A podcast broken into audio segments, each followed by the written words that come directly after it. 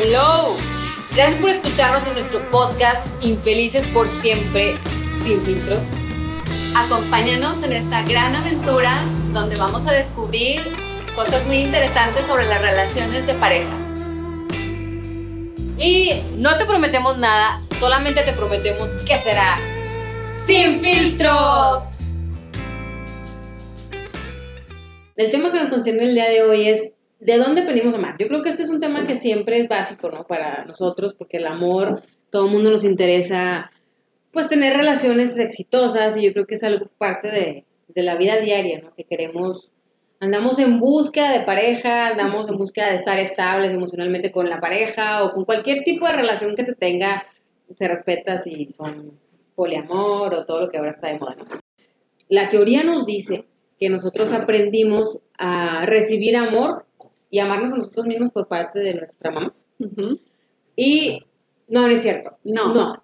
Amarnos, a nosotros mismos A través de nuestra a mamá. través de nuestra mamá y a recibir amor a través del papá. O sea, la, la parte femenina es como la, la dadora, ¿no? Sí, La dadora de amor en este caso, sí. que es principalmente el amor primero hacia uno mismo, ¿no? Hacia ti mismo, como ser. ¿no? El amor propio, El amor lo que te da el amor propio y Ok, exacto. la autoestima. El autoestima.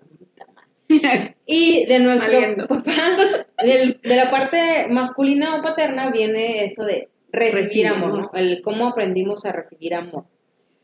Y desde ahí, pues empezamos. También, ese tema este, empezamos mal, ¿verdad? es Este, un tema muy escabroso. Ya teniendo esto en cuenta, creo que claro, al menos yo por mi parte, puta, o sea, pues bueno, ¿qué te puedo decir? En Pinacatlán de las Manzanas. Por dos. ¿verdad? y, y bueno, tú, no sé, tú, tú cómo, cómo, cómo te sientes en esta área, Joni? Platícame. Ay, pues mira, ¿cómo ha sido tu experiencia? mi experiencia ha sido brutalmente desastrosa. es que de dónde aprendimos a amar es un tema muy complejo.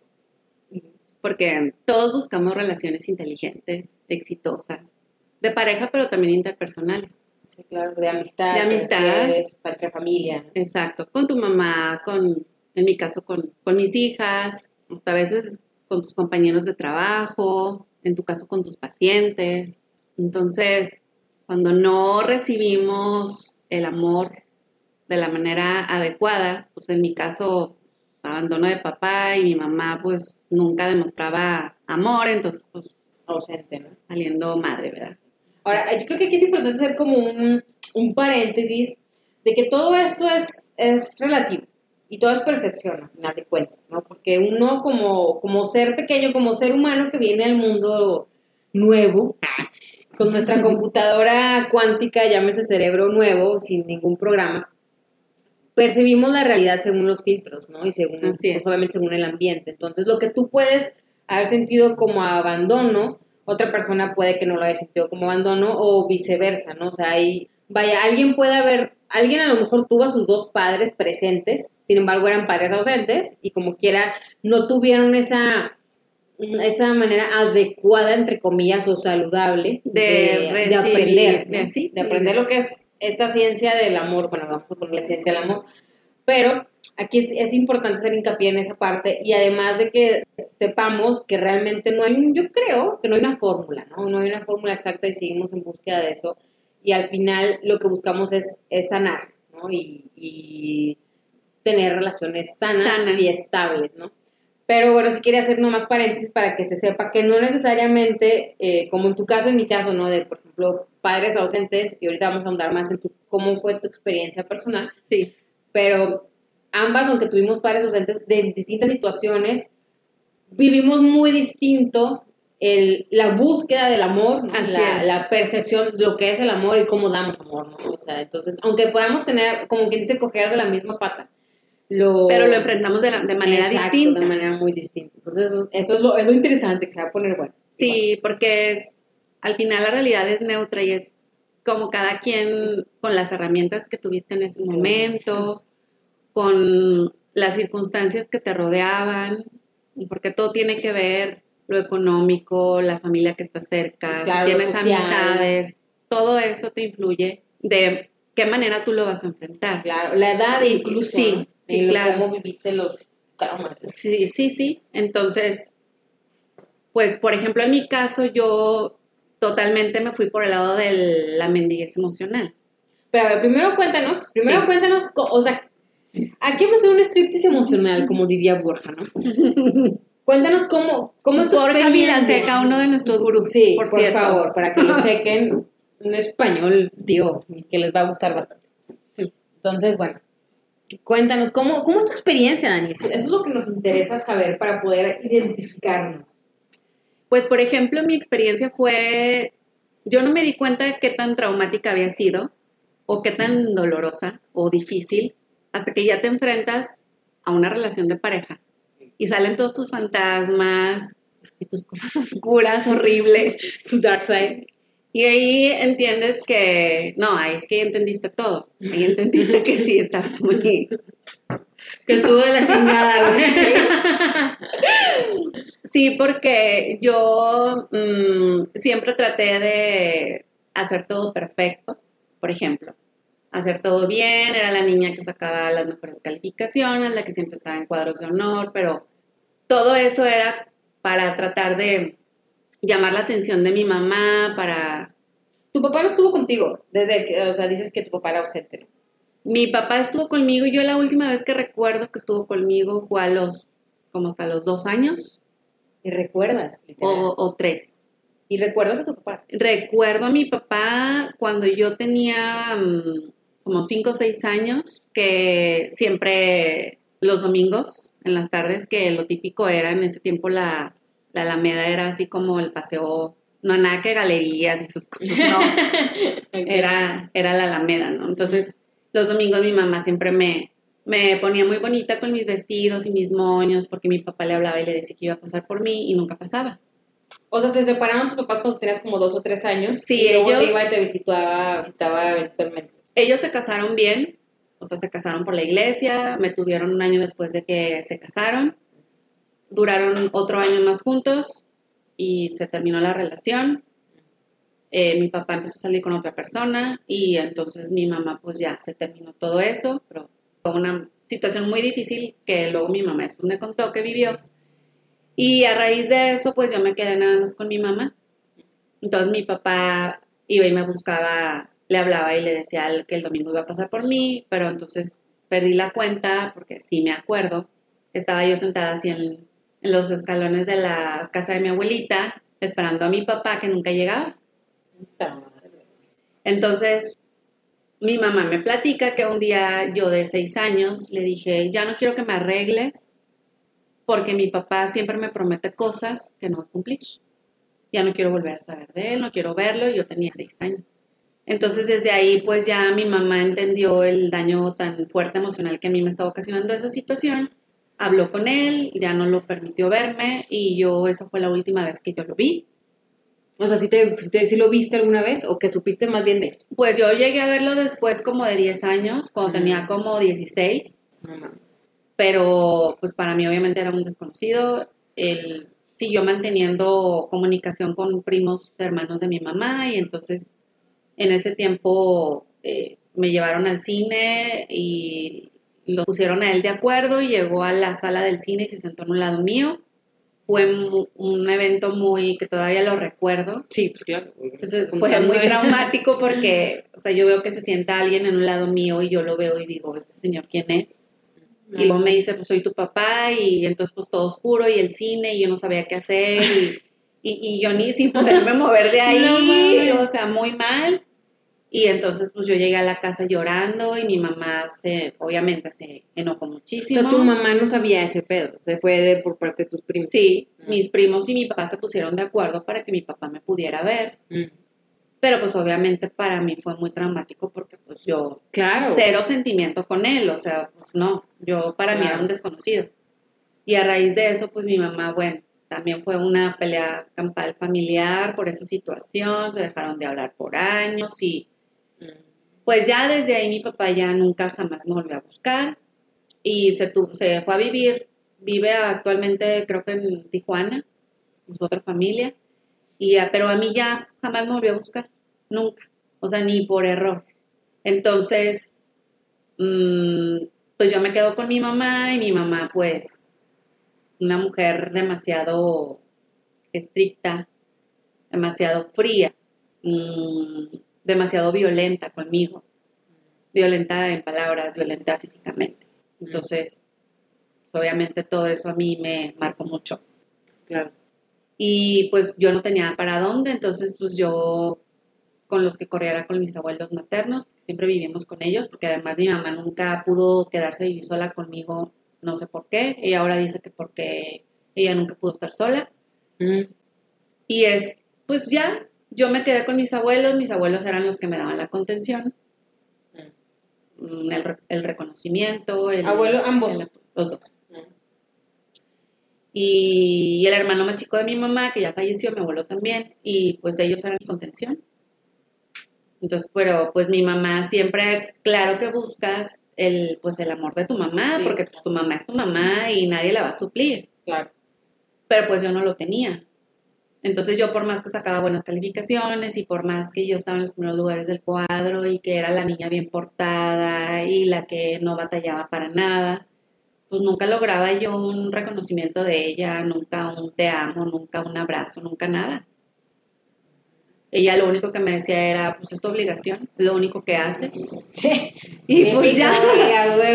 Y pues trabajo mucho, ya sabes. Yo trabajo mucho, yo me friego mucho para que tengas lo que tienes. Pues entonces, pues en eso tienes que corresponder. Sí. O sea, su manera de mostrarte amor, Amor era- era de eso. Sí, de, de esa manera, ¿no? Entonces, pues ya así transcurrió toda mi infancia, mi adolescencia, mi juventud. Y pues yo obviamente no tuve nunca una figura de una relación de pareja sana. En mi familia pues no la tuve. Ujú.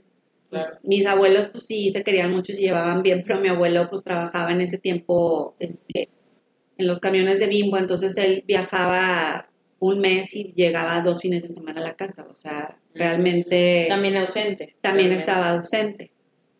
Entonces yo crecí con, con figuras masculinas ausentes. Y en el Y en, matriarcado. el, y en el güey. matriarcado, además, qué pesado. Es, es importante mencionar que, que Dani es hija única. ¿no? Sí. O sea, yo, yo, y muchas veces yo sí decía y renegaba, yo decía, es que yo quiero tener un hermano, una hermana con quien compartir mi frustración, mi tristeza, mi coraje, mi todo, ¿no? todo, sí. claro. Y pues no tenía. Entonces yo, pues, con puros adultos, siempre, pues yo me hice adulta muy chiquita. Tan chiquita. Y pues eso fue, entonces pues ya cuando mi mamá, bueno, es que yo la verdad siempre vi la parte de amor como, lo viví como con indiferencia, porque además mi mamá era de las que se enojaba conmigo y me dejaba de hablar semanas, semanas sin hablarme. Entonces, para mí eso era muy duro. Sí, claro. Y yo, y eso te pega mucho en tu autoestima, en tu amor propio, sientes que no mereces, Claro. eh, te sientes insuficiente. Y pues imagínate cómo te vas a relacionar de una manera sana afuera con un hombre, con una pareja, si traes... Hasta con mujeres, ¿eh? Sí, Porque de hecho está muy cabrón la, o sea, el tipo de relación que tú tenías, güey, porque ahí, o sea, ni la relación entre el mismo sexo, de hecho, está muy cabrón, o sea, es como, bueno, por ningún lado recibiste un buen ejemplo, no, que a todos nos pasa, hasta que estás, pero sí, sí está muy interesante. Bueno, pero luego, o sea, ¿en qué momento de tu vida tú te empezaste a cuestionar y te diste cuenta de que, bueno, que era algo... Todos tenemos, obviamente, un pasado. Aquí no, no pretendemos estar este, nada más como que hablando de nuestro pasado y lo que puede, sino eh, el obje- tiene un objetivo que es ver de dónde viene, ¿no? El, el cagadero que estamos, que ¿qué hacemos estamos actualmente. haciendo? Y bueno, Juan, entonces retomando la pregunta, ¿cuándo fue que te diste cuenta que, pues que algo no andaba bien contigo, no? Cuando me casé. Yo duré con ahora mi ex esposo, duré casi cinco años de novia y me casé embarazada. ¿Y a usted fue niño de compromiso o...? No, no fue niño de compromiso, no. Lo que pasa es que sí había amor. Bueno, es que vamos a ver a qué considerábamos amor, qué llamábamos amor, porque, bueno, ahora lo, me lo cuestiono y digo, no, no, no era, no era. Porque yo creo que, y todos los que nos puedan estar escuchando, van a saber que crecimos nosotros, tú de 30, yo de 41, las generaciones crecimos con películas de Disney y cosas de felices para siempre y te casaste y fuiste por siempre feliz y nadie te platica. El príncipe azul. Sí, el príncipe azul y la princesa y todo muy bonito, pero nadie te platica lo que viene después de un matrimonio. Eso es lo verdad interesante. Ese es el peor. Sí, entonces cuando yo me caso, pues yo me caso, ya sabes, con las mil expectativas, con las mil ilusiones de que el otro me va a hacer feliz, de que el otro me va a dar lo que yo no me sé dar, todo eso, ¿no? Entonces me caso a los 26, no estábamos tan chicos, ya teníamos una relación de cuatro años y medio de, de noviazgo. Entonces fue así como que, bueno, pues ya tenemos los dos trabajos, vamos a casarnos, nos casamos.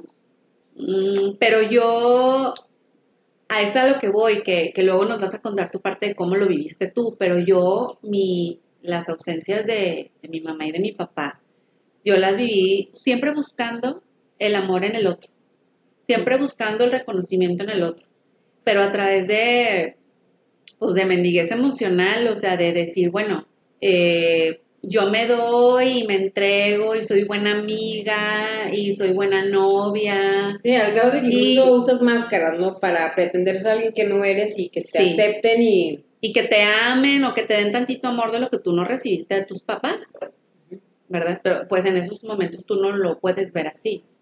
Y pues yo realmente pues siempre fue así como, nunca me, me cubrí, nunca me, nunca me puse la máscara de frialdad en como mucha gente que lo vive, que se protege para no ser lastimada y no demuestra sus sentimientos. No, yo era lo contrario. O sea, yo era de bien empinada, o sea, de... Te enamorabas, de, hasta los huesos. Las chanclas y daba todo y me vaciaba y, y no pensaba en mí, siempre pensando en el otro, así. ¿A eso le llamas tu mendiguez emocional? Sí. Porque yo, aparte, o sea, das eso esperando recibir. Ese es el pedo. Sí, porque eh, no, no estás en el amor de el amor del dar, ¿no? Porque se supone que el amor, amor es dar sin esperar recibir. Así es. Sino más bien estabas en el te doy que me vas a regresar, ¿no? O sea, ¿qué es lo que voy a tener a cambio, ¿no? Así es. De esto. Y entonces, pues, cada vez te frustras más porque das más y, y hasta parece hecho a propósito que recibes menos. Y das más y recibes menos. Y es que muchas veces no es que recibas menos, sino que lo interpretamos como no me da lo mismo que yo doy, ¿no? Sí. Y entonces, pues pasa que pasan los años y yo me canso de estarme dando siempre. ¿Durante tu noviazgo fue igual? Sí. O sea, no cambió. Realmente cuando te casaste fue lo mismo, nada más que ya era multiplicado por mil porque vivían juntos. ¿Sabes qué pasa? Que cuando éramos novios yo no lo veía hasta cuando ya me casé. O no lo querías ver. O sí, tal vez no lo quería ver, porque yo era siempre la que andaba detrás de él. Yo era, siempre me sentía menos, siempre me sentía insuficiente de, no, es que él está muy guapo para mí. No, es que él es muy inteligente y yo soy una tonta. No, es que es mucho y yo no me lo merezco. Siempre, siempre mi relacionarme con él fue así él no lo sabe y no sé si un día lo vaya a estar escuchando, pero realmente así era como yo me sentía. Y entonces, cuando ya me caso y ya vivimos juntos y ya todo, porque tú sabes que cuando ya vive uno con la pareja, pues te cambia el contexto por completo. Sí, está cabrón. Porque salen los demonios y sale todo, lo que normalmente no sale en un noviazgo. Pues ahí me doy cuenta que desde donde me estoy relacionando totalmente desde la carencia. Porque además era también, digo, no es mi asunto y sé que pues eso es otro tema, pero me doy cuenta que también él tenía carencias, muchas. Mm. Y entonces los dos carentes de algo, pues no podíamos relacionarnos no podían aportar realmente porque estaban esperando uno del otro que subsanaran sus carencias, ¿no? sus necesidades, pues. Y entonces ahí un día me doy cuenta que no soy feliz, que yo no quiero estar así, que Porque sabes que es lo más chistoso que a veces queremos tapar lo que está mal con cosas materiales, que fue lo que nos pasó mucho él a mí, las carencias, luego las tapas con casas y coches y viajes, restaurantes, salidas. Y realmente la carencia está dentro. Con nada lo puedes llenar. ¿Tuviste más hijos? Tuve dos niñas, Claro. una niña más, la que, por la que me embarcé, y una niña más. Y la tuve consciente porque fue tan, para mí tan doloroso ser hija única, que yo dije a mi hija o a mi hijo, o lo que me mande Dios, yo no, yo no lo voy a dejar solo. Mm. Entonces mi, mi segunda hija completamente fue planeada para eso. O sea, yo, yo ya le, le tenía eso de, no, es que yo quiero que sea su compañera, yo no quiero que mi primera hija esté sola. Ah, mira. Y por eso fue que yo me quise volver a embarazar. Quizás si yo hubiera si tenido hermanas o hermanos, no sé, tal vez yo hubiera dicho, no, nada, más me quedo con una. Pero pues en base, tú sabes que todos decidimos en base a nuestras experiencias. Sí, claro. Pues eso fue lo que yo decidí. Pero fue en base por la niña, no realmente. O sea, tú ya estabas bien en tu matrimonio, o estabas bien, o realmente dijiste, no, pues lo voy a tener porque ya estoy aquí y no quiero que esté sola, pero. No, ya no estábamos bien. Yo creo que él y yo duramos bien, bien, como dos años. Sí, mucho, tres. Pero ya luego de que nació mi segunda hija, que es cuatro años menor que la primera, ya desde ahí sé muy bien el momento en el que se quebrantó todo. Sé cuál fue el momento, el motivo por el cual se hizo una brecha y de ahí se fue haciendo más grande, más grande, más grande. Yo me di cuenta, él también. Bueno, no, yo creo que él no quería darse cuenta, pero yo sí me di cuenta. Fue muy doloroso, pero yo sabía que no iba a terminar mi vida casada con él. Mm. Porque no se puede estar así. No se puede estar casada con alguien aparentando y cubriendo siempre carencias con cosas materiales. No, claro. no. Entonces es muy desgastante. Hasta que pues ya tomé la decisión de divorciarme porque realmente es que yo creo que como pareja tú buscas siempre, como decíamos al inicio del podcast, que sean relaciones sanas, que sean relaciones que aporten, que sean relaciones que tengan... Crecimiento, crecimiento, sí, común, claro. claro. Entonces cuando no hay nada de eso, dices, pues, ¿qué estoy haciendo aquí? Como, ¿para qué me quedo? Sí, claro. Pero tú, obviamente te casaste y no eras consciente de eso, ¿verdad? No, claro que no. O sea, te casaste en la pendeja. Sí, en la pendeja Por así como, decirlo. como Como muchas, Exacto, y muchos, y claro. muchos que se han casado igual. Algo que se me hace súper interesante, güey, porque realmente yo veo ese, ese patrón en, pues en gente que conozco, ¿no? Llegué a hablar Sí. de, mi, de, mi, de mi experiencia, pero sí, como bien tú dijiste, tenemos ese chip, ¿no? De, yo creo que las mujeres tienen uno y los hombres otro, ¿no? El chip del, pues, del príncipe azul, güey, Ujú. de me caso y se resuelven mis problemas y el romance y bueno, y me, me caso y felices para siempre. Ujú. qué risa. Que para empezar desde ahí está, está mal, ¿no? Sí. Porque vemos la felicidad como si fuera una meta, güey, como si fuera... Cuando realmente la felicidad en sí, pues son momentos. O sea, yo creo que si nosotros desde pequeños nos enseñaran a que supiéramos cuáles son las... mm, o en qué, en qué basar nuestra vida, cuáles son nuestros fundamentos, nos dijeran, ¿sabes qué? Se trata de, de crecimiento, de evolución, de conocerte a ti mismo, sobre todo, que creo que es lo principal Sí, claro. este, de, de aprender a amarte, de vivir contigo solo, de saber lo que es, lo que es estar contigo y ya, ¿sí me explico? Y, y que el- la base de esta, o la, para lo que venimos a esta vida, nos dicen, es que venimos de felices. Hasta hace rato estaba escuchando un video muy interesante, este, y dicen, no, güey, cuando lo, lo- cuando nosotros fundamos nuestras creencias en que, ay, bueno, quiero ser feliz, muchas veces dejamos de largo la parte del crecimiento, porque el crecimiento implica sufrimiento y dolor, Claro. definitivamente. Y Y no toda la gente está dispuesta Exacto. a atravesar eso. prefieren momentos de felicidad, muchas veces disfrazados, como tú dijiste, por cosas materiales, por fugas, eh, alcohol, sexo, drogas, Comida. comida, así, Ujú. azúcar, todo esto, ¿no? Ujú. Y preferimos ir viviendo momentos de felicidad, incluso hasta narcotizarse viendo la televisión, viendo una serie, ahorita no se diga con las redes sociales y todo este boom, que preferimos estar viviendo la vida de otros a través de las redes sociales, ¿verdad? al pendiente de los demás y lo que los demás hacen, güey, y ya parece que también se vuelve competencia. O bien anhelando una vida que no tenemos de lo que estamos viendo en la serie, o una bola de estupideces, ¿no? Y nos vivimos en otro mundo y tenemos esos momentos de felicidad, entre, entre comillas, pues sí, de felicidad nada más en un cierto periodo, de una felicidad, como se dice, banal para empezar. Sí. Momentánea. Y, momentánea y que no nos, realmente no nos da eso, que yo creo que todo es algo intrínseco en el ser humano, que lo que queremos es plenitud, paz y plenitud. Y estar bien con lo que somos y con lo que tenemos sin necesidad de lo externo. Que bueno, yo obviamente todavía sigo en el camino, no estoy diciendo esto porque lo sé en teoría, pero aplícala hasta cabrón. sí, ya sé. Pero sí, sí es este, sí se puede ver ese patrón en, las generaciones, como tú dices, de, bueno, yo lo cuestiono mucho, ¿no? Porque pues yo mi edad y yo no me he casado y es algo de lo que le temo, le temía, o no, le temo todavía un poco. Eh, pero sí era de que, pues, ¿qué para que te cases? Y eso, bueno, ya también va en base a mis miedos y cosas que yo creé, pero sí es algo que digo, qué riesgo. O sea, y luego tener hijos, no más, todavía peor, ¿no? Pero no es, no es bueno ni malo, sino todo lo contrario.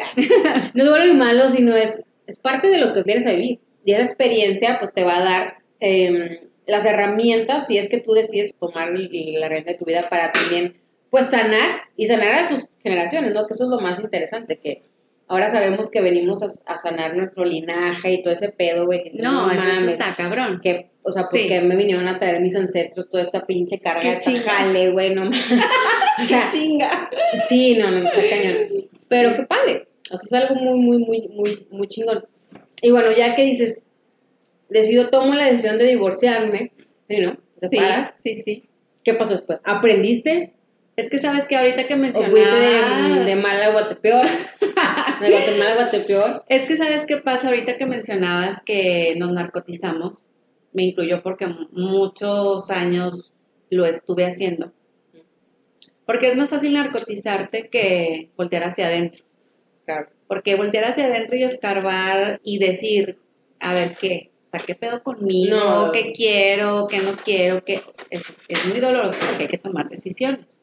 Y mucha gente no estamos dispuestos a tomar decisiones. Y deja tú, cuando vas viendo que la vas zurrando, güey, conforme vas avanzando en la vida y, se te presenta la misma situación una y otra vez, llega un punto en el que dices, bueno, ¿y si la del pedo soy yo? ¿No te ha pasado? sí, sí, sí, claro. Y ahí es cuando empieza realmente ese viaje, ¿no? De búsqueda intrínseca, de decir, bueno, a lo mejor no es el mundo, o sea, soy yo, porque al final de cuentas, ahora ya sabemos, después de tanto chingazo, ¿no? Que nosotros somos responsables de nuestra realidad y nosotros la creamos, deja tú, o sea, todavía encima de eso creamos nosotros nuestra propia realidad. Así es. Y dices, muchos pueden venirse de encima y decir, no, ¿cómo? Si mira, y la vida. Es una realidad. Bueno, al menos eso es algo que yo creo. Yo también lo creo porque no por algo, no por nada se te presenta la misma situación una vez y otra vez y otra vez. Y dices, ¿por qué? Todo me pasa. A mí, sí. siempre a mí y porque siempre el mismo tipo de hombre, y porque siempre el mismo tipo de relación, y porque siempre lo mismo, pues porque tienes que voltear hacia adentro y decir, a ver, ¿qué estoy haciendo mal? porque estoy eligiendo así? ¿Qué es lo que está mal en mí que me está haciendo atraer este tipo de situaciones? ¿Estamos de acuerdo? O sea, por eso el cambio, como dicen, o sea, hacer el cambio que quieres ver en el mundo. Y suena muy fácil y muy trillado, y ahí sí, chingón, y Disney también podrán decir, pero es una realidad. Sí, o sea, definitivamente no podemos esperar que las demás personas cambien y que las situaciones cambien, sino nosotros. No, y es que sabes que ahorita que decías que luego te cuestionas, porque sí llega un momento en el que cuando ya despiertas de tanto letargo sí, y tanto chingazo también despiertas, más bien, luego te cuestionas. Entonces yo ahora digo, es que, y no estoy en contra de la religión, creo en Dios. Sin embargo, también hasta mis creencias en Dios han ah, cambiado muchísimo. Sí, no, no, Porque Dios es una cosa y la, religión la puso el, el ser humano, ¿no? Claro, claro. Y entonces, el otro día yo también estaba escuchando y, y, yo me estaba cuestionando eso y digo, bueno, a ver, ¿por qué desde el momento en el que tú te casas y te dice un sacerdote que para empezar nunca se casó ni nunca se va a casar. O sea, no sabe. Lo tiene prohibido, güey, Sí, para empezar. O no, sea, la instrucción de la iglesia católica, ¿no? Y es como Buda y es como, o sea, ¿cómo van a opinar de algo que realmente no están viviendo? Claro, pues, no saben qué pedo Buda con las nada, nada menso. Buda por eso no tuvo pareja. Sí. Deja tú, dejó a la esposa, güey, al hijo, a la chingada y se fue. Bueno, ese era otro tema. Sí, pero bueno, de otro podcast. Sí, exacto. Pero a lo que voy es que yo digo, ¿por qué un sacerdote te dice hasta que la muerte los separe? o sea, es que yo ahora digo, es que eso es absurdo. Sí. Yo ahora, y, y yo creo que mucha gente que, que está despertando, yo, bueno, a mis dos hijas, que ahora mi responsabilidad emocional es totalmente con ellas. O sea, yo no les quiero inculcar eso de hasta que la muerte los separe, porque qué tal que se casan, como en mi caso a los tres años ya no son felices. Hay muchos que al día siguiente se despiertan y ya no son felices y dicen, ¿qué hice? La cagué porque me casé. O sea, o me casé por los hijos, o aquí me voy a quedar por los hijos, o por la sociedad, o por lo O que por tú lo que- quieras, porque ¿no? me casé ante el altar y... Sí, porque el matrimonio, dice, ¿no? pues es la institución, pues la institución. Es un eh, buen negocio. Sí, es, es negocio. No, y, bueno, el matrimonio aquí, bueno, en México, nos, eh, y bueno, sobre todo la iglesia católica, pues Sí. está visto como, pues sí, como un contrato para mm, toda la Toda vida, la vida. ¿no? Pero luego dices, ¿qué tal que? Es que también luego pasa, y no siempre tiene que haber cosas malas, a veces simplemente evolucionas para caminos distintos. Exacto. Ya no hay un fin común para que sigas con esa pareja, no necesariamente tiene que haber golpes, maltratos. Pero luego, sí. sí, pero si los hay, ¿por qué te vas a quedar hasta que la muerte te separe? O sea, eso es una pendejada, la Claro. Y Ahí en todo caso lo podríamos decir que entra también los muertos en vida, porque muchas veces estamos muertos en vida, güey, podemos decir, ya me morí en vida, entonces a la chingada me salgo de aquí de la Sí, relación, también. güey, no mames, está cabrón. Y es que pues no es así, o sea, realmente ahorita yo digo, es que es hasta que el amor los separe o hasta donde sea sano, hasta Sí. donde sea sano, cuando yo creo que cuando una pareja ya no construye, pues ya no es de ahí. No, y deja tú, el problema viene siendo cuando en vez de construir, destruye. Y te quedas ahí y estás viendo que está en ruinas tu relación y estás viendo que ya no jala para ninguna parte, pero ahí quieres estar. Entonces, pues cuando yo me divorcio, pues obviamente no había terminado de aprender la lección porque porque yo no sabía, yo yo lo único la única certeza que yo tenía cuando me divorcié es que yo no era feliz y que él y yo no estábamos construyendo nada chido. Y yo no me sentía plena, porque en una relación de amor tienes que sentir plena, valorada, y todo eso yo no me sentía. Pero sí, luego ya en, tu en mi experiencia como divorciada, sí también es muy difícil porque luego te encuentras, y aquí en México, que todavía es increíble, estamos en, en el Siglo siglo XXI y con tantos avances tecnológicos y de medicina y todo, y, y te siguen viendo como, es que se divorció y tus amistades se alejan y la gente te ve como que está mal que estés divorciada. Es que son muchas cosas Sí, lo ven que- como un fracaso. Sí, como un fracaso, pero no ven como fracaso el que muchos están en un matrimonio donde no se aman, donde no son felices. Ah, pero eso no es un fracaso. Sí, porque mientras las apariencias estén en juego, pues está bien, ¿no? Pero pues ya obviamente viéndolo desde un punto de vista más consciente, sabemos que al final cuando alguien nos juzga y eso, pues como dicen, no, no te ven como eres, sino te ven como son. Y muchas veces juzgamos lo que, más bien siempre juzgamos lo que no conocemos y lo que nos da miedo. Entonces, aquí lo importante sería, como pues tú lo hiciste, actuar en- a pesar del miedo, ¿no? Como dicen, si te da miedo, hazlo, pero con miedo. Pero no te, no te quedes ahí, ¿no? Que sería yo creo que lo más importante. Pues es que yo creo que aprendes que el miedo siempre te va a acompañar. Mm, pero el miedo lo debes de usar como una catapulta, como algo que te ayude a salir de donde estás, no como un ancla, que es lo que mucha gente hacemos. Lo agarran como un ancla. Sí, como justificación y decir, no, es que me da mucho miedo y entonces no, no me cambio de casa y entonces no me divorcio y entonces no tengo hijos o entonces ya no tengo más o lo que sea. ¿no? Sí, claro. Es que el miedo es Sí, no, bueno, eso yo creo que ya sería otro, otro tema. otro tema porque sí está muy interesante el miedo. Y más que nada sabiendo que, pues, bueno, para lograr un cambio, pues tenemos que dar ese salto a lo desconocido y lo desconocido da, da pánico. Sí. Es muy, muy difícil eh, hacer algo que no, que nunca hemos vivido, eh, experimentado, hacer, ya sea en carne propia o, o en- incluso, no sé, en gente a tu alrededor, porque también en base a eso juzgamos y vamos creando ciertos, pues nuestro sistema de creencias, ¿no? Yo en mi caso, ¿Cómo lo viviste Todo tú? al revés. O sea, yo al revés, en, en el caso de ni de chiste, y de hecho en mi casa sabían, o sea, mi familia sabía perfectamente, yo decía que pues nunca me iba a casar, porque el matrimonio era del diablo, para empezar.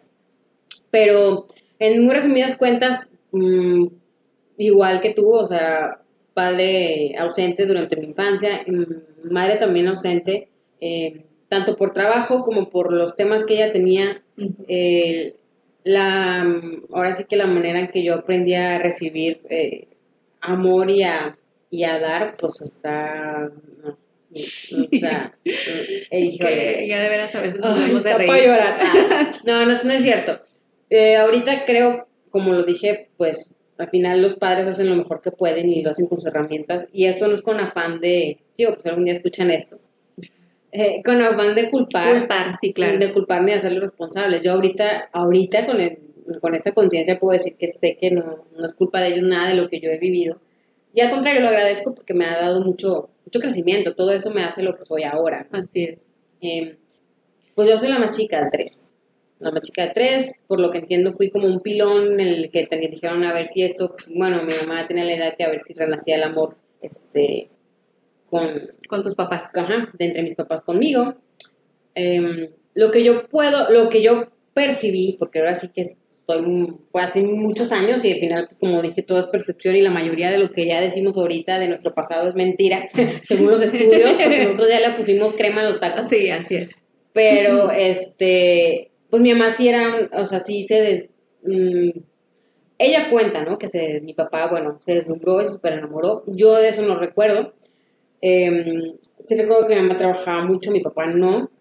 Pero ya después fue una relación que mi mamá tuvo eh, ya después de del divorcio. No sé, yo tenía 6, 7 años, se separaron. Eh, y mi papá se va a vivir a otro lado, también con su, este, con su actual esposa pero em, mi mamá tuvo una relación que esa fue la que yo pienso que más me marcó a mí durante mi infancia, una relación muy tóxica y sí, en efecto, ella se desvivía, o sea, era ese mundo, ¿no? Y nosotros éramos, pues, de cuenta que te aparte. Y eso fue lo que, pues, para mí era como, o sea, yo, yo tengo mucho ese recuerdo de decir, jamás voy a ser así, o sea, jamás voy a entregarme Ah. de esa manera, jamás voy a, o sea, mi mamá le avisaba hasta si se iba a ir al baño, o sea, era una cosa así impresionante de, de posesividad que él tenía hacia ella y ella permitía, ¿no? Y además de que, pues, no sé, no entremos, no entré en detalles, pero mi mamá pues, se transformó en muchos aspectos y así como tú, pues se vivió mucha violencia este, de varios ámbitos. Entonces yo crecí con una coraza, o sea, mi, mi, Mm. mi- fue al revés. Mi método, de mecanismo de defensa fue el, el El protegerme protegerte. porque Ujú. pues es lo que hacemos para sobrevivir, ¿no? Al final pues mi papá y yo le pedí ayuda, le decía que viniera por mí, etcétera, y mi papá me mandaba al riel, entonces pues desde ahí el- también el rechazo, ¿no? Y luego Mm. después mi papá tiene una hija cuando yo tenía 10 años y pues eso fue un golpe para mí muy doloroso porque pues, yo mi papá lo veía a lo mejor una vez al año y cuando supe que iba a tener una hija, así que, puta, güey, pues ella sí lo va a tener, yo no. Y aparte yo vivía a mi perspectiva un infierno y yo le decía, rescátame, y me decía, no, no puedo, hija, porque estoy acá. Entonces, Ay, qué fuerte. Sí, güey, yo la balaba llorando así como loca y si es muy poco, tu papá te manda la chingada. Sí, claro. Entonces, este, pues también fue ausente en todo, se, se desobligó en muchos aspectos. Sé que hubo, o sea, ahora sé otras informaciones que al final pues también son cosas que otra gente percibe. Eh, sí estuvo presente en varios años, todavía tengo esas cartas que me mandaba, pero dejó de escribir, o sea, llegó un tiempo en que dejó de escribir, dejó de llamar y, y ya a mí me daba igual. Entonces sí crecí con esa parte de mucho enojo, mucha ira, yo tenía una ira demasiado contenida, eh, porque, y mucho miedo, o sea, tenía un tremendo miedo hacia, hacia mi mamá, o sea, era un miedo pánico, o sea, me paralizaba mi mamá, y pues yo lo que hacía era, pues era una piedra, o sea, mi es una piedra, o sea, no, no expresas, no dices, estás bien, estoy bien, estaba bien. Y a la hora de ya, igual que tú, siempre mi objetivo fue o sea, ser muy buen estudiante, eh, siempre las mejores calificaciones, se me daba, la verdad, pero sí yo me visualizaba y decía, necesito salir de estudiar para salirme de mi casa. O sea, yo desde muy chica era salirme de mi casa. Y cuando tuve, apenas tuve oportunidad eh, de salir a la calle, porque todos entonces podíamos salir a la calle, pues yo salía a jugar con mis vecinos y me la pasaba lo más que podía ahí. Eh, más grande ya en, secundaria me refugié por el gimnasio, o sea, en el, me iba, perdón, en prepa ya, entrando prepa y me iba cinco horas al gimnasio y ahí hice mi vida, o sea, de que... O sea, buscabas mucho estar fuera de tu casa. estar fuera de mi casa, lo más que pudiera estar fuera de mi casa. Eh, agradezco porque tuve muy, ya en, secundaria yo creo que fue mi mejor época de, de amistades, fue una época muy dura emocionalmente, primaria y secundaria, pero formé amistades muy bonitas que me ayudaron mucho. Sin embargo, eh, pues en cuestiones de, yo siempre fui muy infantil, o sea, muy infantil, siempre fui una niñota, pues hasta la fecha, podrás ver todos mis monitos, ¿no? Pero yo siempre, o sea, era, yo era juguetona, o sea, yo, y hasta la fecha veo caricaturas, soy me encanta ver caricaturas. Prefiero ver una caricatura que una película de, drama de adultos. Y siempre era. Me refugiaba en eso. Me refugiaba en, mi mundo de Pokémon, este, Digimon, jugaba Tazo. Eh, desarrollé mucho la parte masculina. Tú, por el contrario, estoy muy femenina. Sí. Yo desarrollé completamente la masculina. O sea, era. También me puse ese papel ese rol porque yo busqué proteger a mi mamá porque mi mamá vivía muy enferma todo el tiempo. Entonces yo me dormía con ella. Eh, yo igual. Y yo decía que porque tenía miedo. Y no, realmente yo tenía miedo por ella. O sea, yo me daba cosa que mi mamá estuviera sola. Sí. Entonces, y como se enfermaba mucho, pues yo siempre la cuidaba, de niña. De, o sea, estoy hablando en primaria, ¿no? Eh, lo que en un momento se volvió como querer protegerla, pues cuando recibes lo, yo buscaba protección, obviamente, ¿no? También, pero de su parte yo no la recibí, entonces ya después se volvió en un tremendo odio, Que pues era como que chinga, yo sí estuve ahí y tú no estabas, Algo inconsciente, claro, eh, pero entonces yo hice como ese rol de, de vato, o sea, yo cambiaba los focos, me subía al techo y yo me sentía bueno.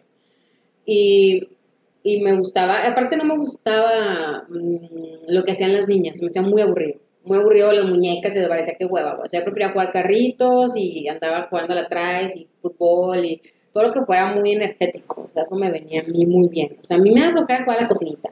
Jugaba la cocinita, pero con comida de verdad. Compramos churritos y ya. O sea, pero así nada delicada. O sea, era, pues sí, siempre en la trocha y así, ¿no? Sucia, de que llegaba pues, toda llena de lo que tierra, lo que sea, porque jugaba mucho. Y mm, pues era todo diferente a mis hermanas, obviamente siempre en comparación, ¿no? Porque o sea, la mayor era toda así, bueno, toda limpia y todo eso era... Yo fui la oveja negra.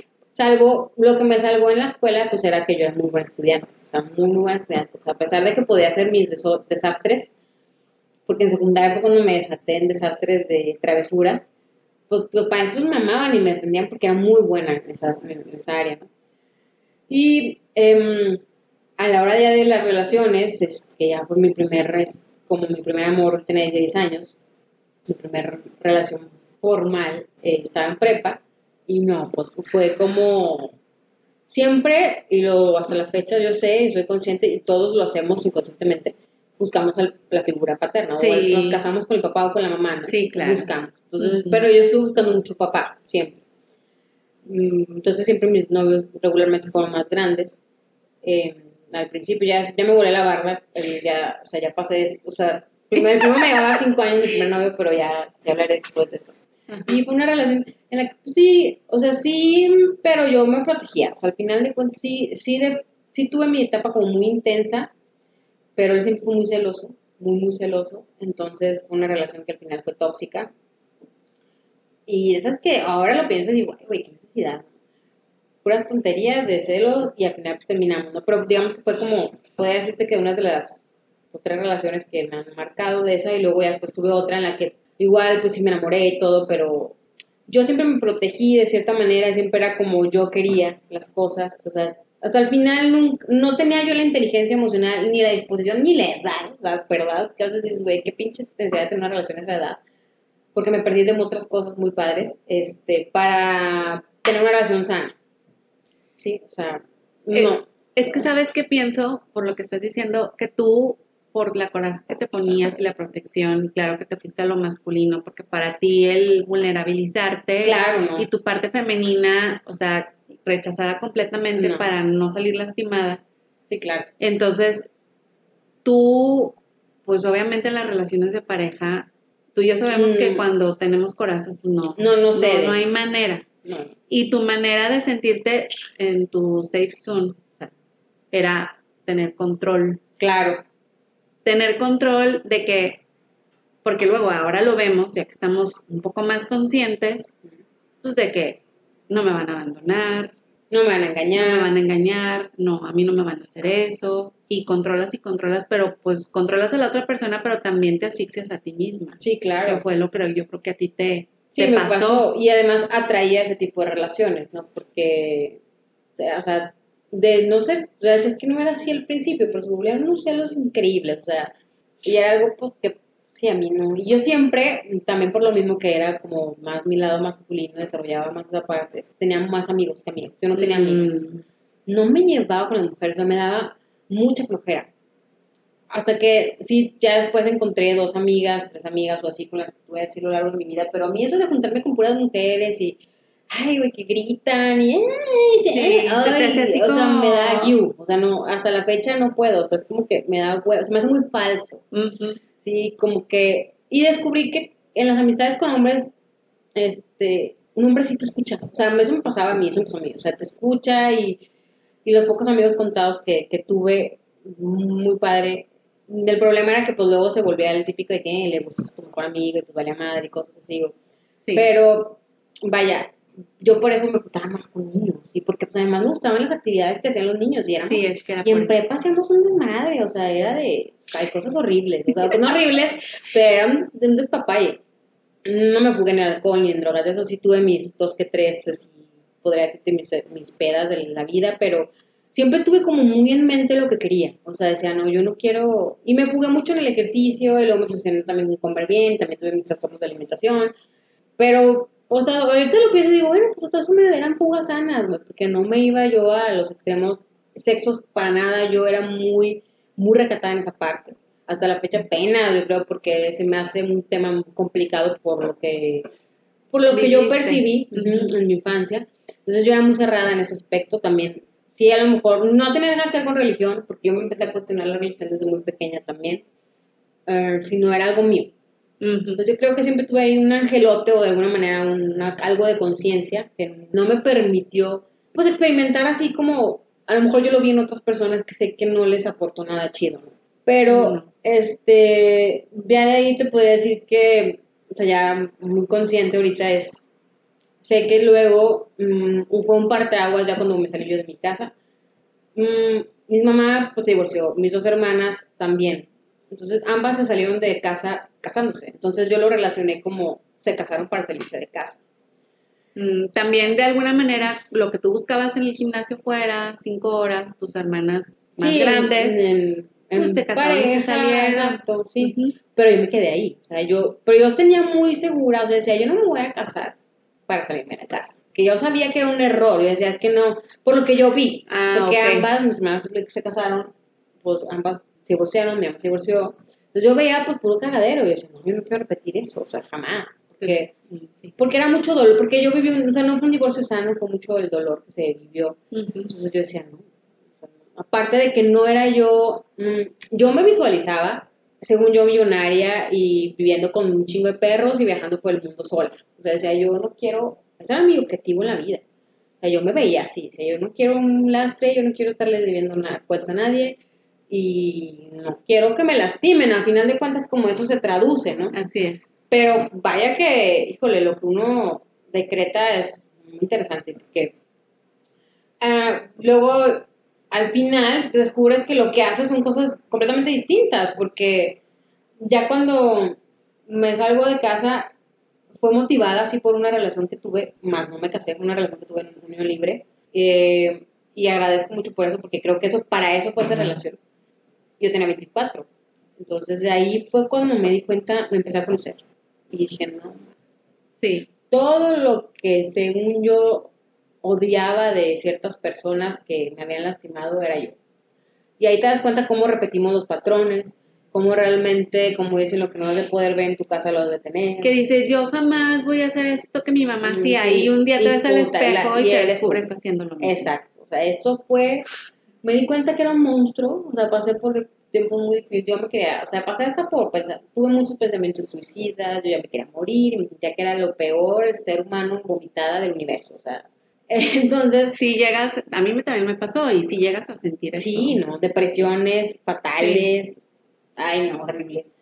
Mm, Creo que hice muy buenas decisiones en cuanto a lo que estudié, porque también estaba segura de lo que quería, de que yo quería dedicarme a algo que fuera para servir y ayudar a las demás personas. Y, y siento que hubo así muchas decisiones acertadas en mi vida que me llevan a lo que soy hoy, ¿no? Como eso, lo que estudié, como, bueno, incluso desde elegir a mis padres antes de venir a este mundo, si quieres, pero de salirme de mi casa sin, sin- no por un no motivada por, ah, me casé y, no, si me explico, fue, sí fue motivada por una relación y por circunstancias que se dieron, pero al final, bueno, esa relación no funcionó. Eh, ¿Y cómo te sentiste cuando no funcionó? Mira, llegó el punto, o sea, en el momento en que me, eh, me sentí liberada, porque yo ya estaba muy ahogada en esa relación. Mm. Ahora sé por qué cosas y obviamente fue de los dos, ¿no? Pero en ese momento, obvio, pues yo fui de que todo es culpa de él y, pero claro, pues, siempre es de dos a una relación. Claro. Yo, mm, yo tenía mucho trabajo que hacer personal, mucho, o sea, no lo vi, la verdad, porque yo era, yo me sentía muy culpable y yo tiendo a hacer eso, o sea, algo hago mal y me siento muy culpable, pero ahora lo hago distinto, antes era me siento culpable y la sigo cagando más, o sea, sigo lastimando más, todo el veneno que yo tenía guardado por años me salió, o sea, horrible, me salió cuando viví en pareja, porque me di cuenta que era, era puro veneno, y yo destruía a las personas, las destruía horrible de manera verbal. O sea, era, soy muy buena para analizar a las personas y sacarle sus defectos y señalarlos. O sea, lo reconozco. Y eso era lo que yo usaba, era mi arma. Y muy mal, o sea. Y sabes que tú hacías eso como totalmente como mecanismo de, De defensa, claro, Porque claro. tú decías de que me chinguen a mí. a- Claro, yo pego pues primero. sí, yo Porque primero. ya recibí tanto putazo que salgo con la coraza. O sea, Sí, yo claro. tenía una coraza en arma y era imposible ceder. Y siempre fue así como mis términos, mi todo, porque yo no quería que me controlaran, porque yo vi mucho el control ¿no? en casa. Entonces, ya después de esa relación, otras la sigo uno tropezando y cagando más en la vida. Y luego después busco la, ya fue cuando me volé la barda con mi relación más de que un papá, ¿no? Básicamente, me va a 20 años. Entonces, este, aprendí muchísimo, yo creo que es una de las relaciones en las que más he aprendido y agradezco por ello, porque me dio una pauta, pues, abrí mucho los ojos en muchas cosas. Y fue gracias a ese, al inicio de esa relación que empecé a sanar la relación conmigo. Porque mi papá ya viene, mi papá ya aparece después de varios años. Bueno, sí, ya, pues de muchos años. Eh, ¿Y cómo, ¿Y cómo viviste ese regreso de tu papá después de tanta falta que te hizo y tan abandonada que te con sentiste? diferencia. Yo a mi papá al principio no lo aceptaba. O sea, yo llegué a un punto en el que decía, pues si me hablan y me dicen que se murió, pues me da igual. Sí, te entiendo. Y me daba igual. Claro, por dentro no es cierto, eso realmente es una máscara. Sí. Era una máscara con la que yo vivía de frialdad, completamente desconectada de mi familia, yo no acudía a eventos. Hasta la fecha no soy así la más social, fíjate. Ni social ni, ni menos para cosas de familia. Como que soy muy, en ese aspecto prefiero ser muy genuina, ¿sabes? Que si no me late, no voy. Y me valía un kilo de que ya no, que el compromiso y que la boda y tienes porque es familia. Pues me vale madre, pues era familia, pero para mí nunca estuvo. Sí, claro. Entonces yo le era más leal a mis amigos que a mi familia. Y por eso fui muy criticada mucho tiempo en, en mi casa, ¿no? Ya ahora lo entienden y lo ven distinto. Pero yo, mm, como proceso de mi sanación, ahora sé que me alejé por lo mismo. O sea, yo era muy desconectada de mi familia completamente, 100%. Pero porque fuiste, o sea, se entiende porque, bueno, ahora que lo ves, pues fuiste también, es que, qué ironía que se supone que en el círculo familiar, que es donde nos debemos de sentir protegidas, amadas, seguras, es donde menos Sí, nos sentimos así. claro. Y esto, eso es lo... Y como, digo, yo ahora lo sé, ¿no? O sea, yo viví como un abandono el que se casara mi hermana mayor. Sí. el que se casara mi otra. Y yo, le, yo me acuerdo cuando le dije, no te vayas a mi hermana mayor, o sea, no te vayas, no, no, o sea, no me dejes. Y pues ella se casó, güey. Entonces, mm, y luego deja tú, luego después ya que ella tiene su separación, este, se va a otro lado a vivir y, y qué difícil para mí también fue eso. Y bueno, fuera, eran golpes, digo, yo tenía 13 años a lo mejor, pero son golpes porque yo decía, es que me dejan aquí, en Sí. donde yo no quiero estar, en mi casa que yo la percibía como un lugar de, de mucho sufrimiento. ¿no? Claro. Entonces, por lo mismo, quieras o no, inconscientemente generas como un rencor, a lo mejor, Sí. yo pienso, ¿no? Y entonces yo me desconecté completamente. Y ya me salgo, pero no doy la pauta de yo decir, yo puedo sola. Fíjense todos a su madre. De cuenta que mandé a todos al, Chorizo. al chorizo, ya no me las deben ni nada, y, pues, y hasta después, de, unos años después de, de búsqueda y de mm, golpes, al final de cuentas sabes que la familia es la que siempre va a estar ahí. Bien o mal, Sí. mm, como haya sido, siempre son los que están ahí. Pues es que es tu sangre y al final. y al final que hayas matado a alguien y pues, ahí están y dices, ahora lo valoro y lo veo de una manera muy distinta, pero también em, en base a todo lo que se ha vivido y se ha hablado, pues ya se respeta también, porque a veces como familia también queremos controlar y queremos, híjole, está cañón, ¿no? controlar la vida de los demás. Pero, pues podría decirte que en resumidas cuentas así, así fue, o sea, viví mucho el, rechazo, el abandono, yo mi coraza gigante y por lo mismo, pues atraía relaciones muy tóxicas. Ya digo, la, en la relación en la que aprendí más, bueno, que empecé a despertar un poquito más fue en la anterior que actual estoy. Pero ya, digamos que di un salto de 360 grados en... No, yo creo que siempre he estado cambiante. Sea, soy una persona que ha cambiado demasiado a lo largo de mi vida. Y mm, mm, espero que para bien. Ah, al menos yo lo percibo que para bien. Sí, pero sí, sí, ya en el, en el momento, o sea, actualmente ya vivo una relación un poco más consciente. No puedo decir que, ay, ya, porque la sigo zurrando y tropezando con la misma piedra muchas veces, pero mm, puedo decir que estoy por elección y no por necesidad, como en otras, ¿no? Sí. Y eso es algo muy padre. Claro que a veces me encuentro con que me, me veo yo misma queriendo satisfacer necesidades a costa de, la, de mi pareja y pues no es así, ¿no? Entonces ahí es cuando digo, no, es definitivamente, esto es mío, tengo que ser responsable, pero pues bueno, ya sería otro tema, ¿no? De cómo afrontar las relaciones.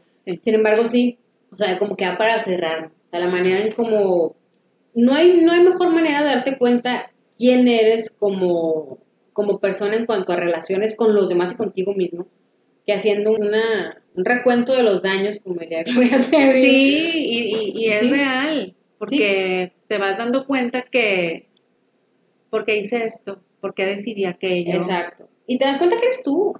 Porque eso es bien importante y creo que eso, eso es bien importante que quede claro, ya vamos una hora, que no es, no es el otro. O sea, es decir, bueno, esto que ahorita donde estoy parada es lo que yo decido y, he la mayoría por decisiones inconscientes estoy ahorita aquí.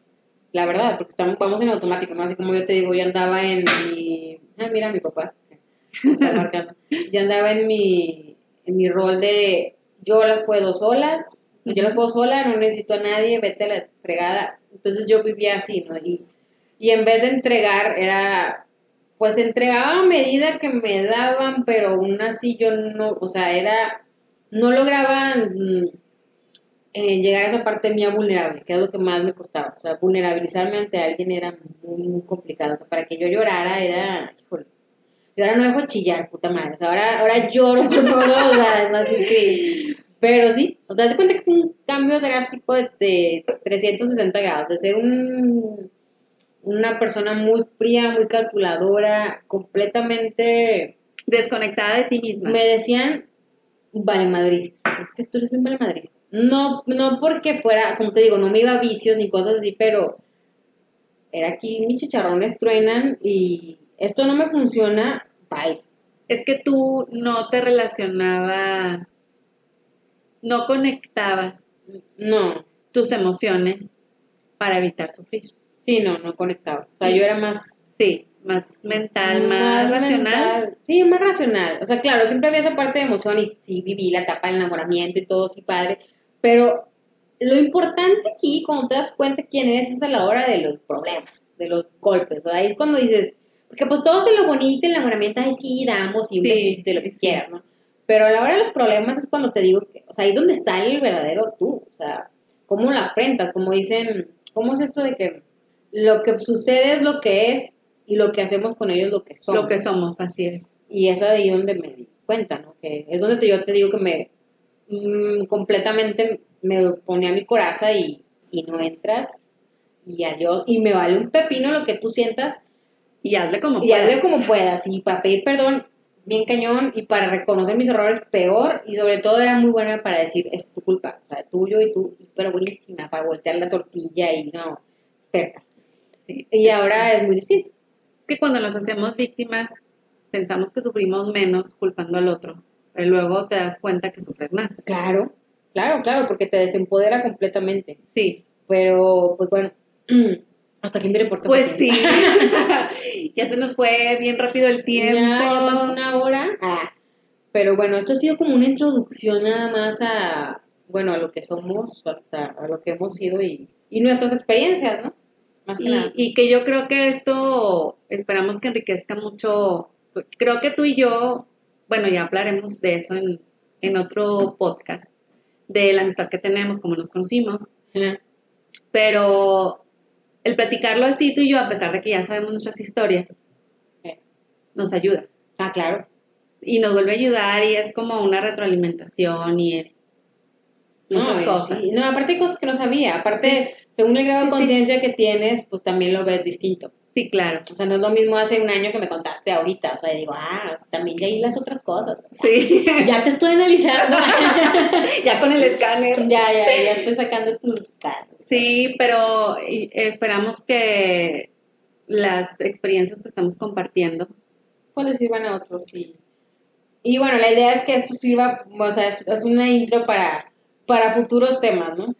sí, y lo importante aquí es que fíjate cómo enfrentamos la mis- las mismas situaciones de una manera muy distinta. Sí, Como, como hay gente que seguramente se va a identificar contigo y habrá otra gente que se identifique conmigo. claro. Sí, tú en el dar, dar y en el quiero hacer Sí, la vida de Disney, yo todo lo contrario. ¿no? Y Sí. hasta la fecha, pues, digo, tengo 30 años y yo le saqué siempre a, a la vida en pareja, al matrimonio, al compromiso. En, en, en realidad es eso, es miedo al compromiso y no porque no tiene nada que ver compromiso con infidelidad, ¿eh? no, no, no. sino el, el temor a lo estable.